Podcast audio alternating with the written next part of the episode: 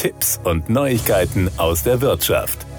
Die Immobilienpreise und Darlehenssummen sind im Corona-Jahr 2020 stärker gestiegen als in den Vorjahren. Das berichtet Interhyp auf der Basis der Analyse von 700.000 Finanzierungen im Zeitraum von 2010 bis 2020. Die extrem günstigen Zinsen für Immobilienkredite, verbunden mit dem Wunsch nach Sicherheit und mangelnden Anlagealternativen, haben in der Krise zu einer hohen Nachfrage nach Immobilien und Finanzierungen geführt, sagt man beim Unternehmen.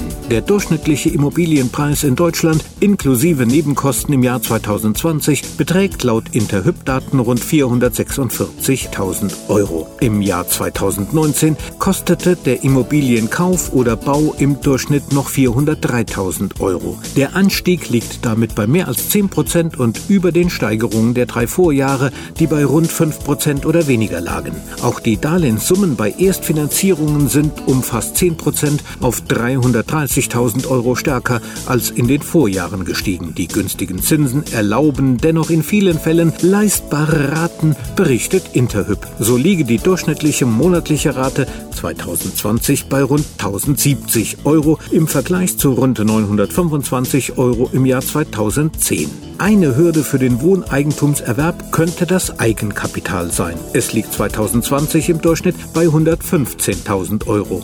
Im Jahr 2010 waren es 83.000 Euro. Die hohen Kaufnebenkosten und Immobilienpreise erfordern mehr Eigenkapital als früher und sind für viele eine Hürde für den Wohneigentumserwerb. Gezielte Fördermittel und niedrigere Kaufnebenkosten könnten den Menschen den Weg ins eigene Zuhause erleichtern, so der Finanzierer. Die Kennzahlen zeigen, dass die Krise Krise bisher nicht dazu geführt hat, dass die Finanzierungen riskanter ausgestaltet werden. Darlehensnehmer und Banken haben laut Interhyp in der Krise auf Sicherheit der Finanzierung Wert gelegt. Das zeige sich bei den Erstfinanzierungen an hohen anfänglichen Tilgungen und einer längeren Zinsbindung sowie daran, dass die Beleihung in 2020 im Durchschnitt nicht gestiegen ist. Die Zinsbindung bei Erstfinanzierung liegt laut der Auswertung in 2020 durchschnittlich bei 13,6 Jahren im Vergleich zu 13,5 Jahren Jahren im Vorjahr. 2010 waren es noch 11,6 Jahre. Die Tilgung liegt bei 3,3 Prozent, genau wie im Vorjahr, und höher als 2010, da waren es 2,6 Prozent.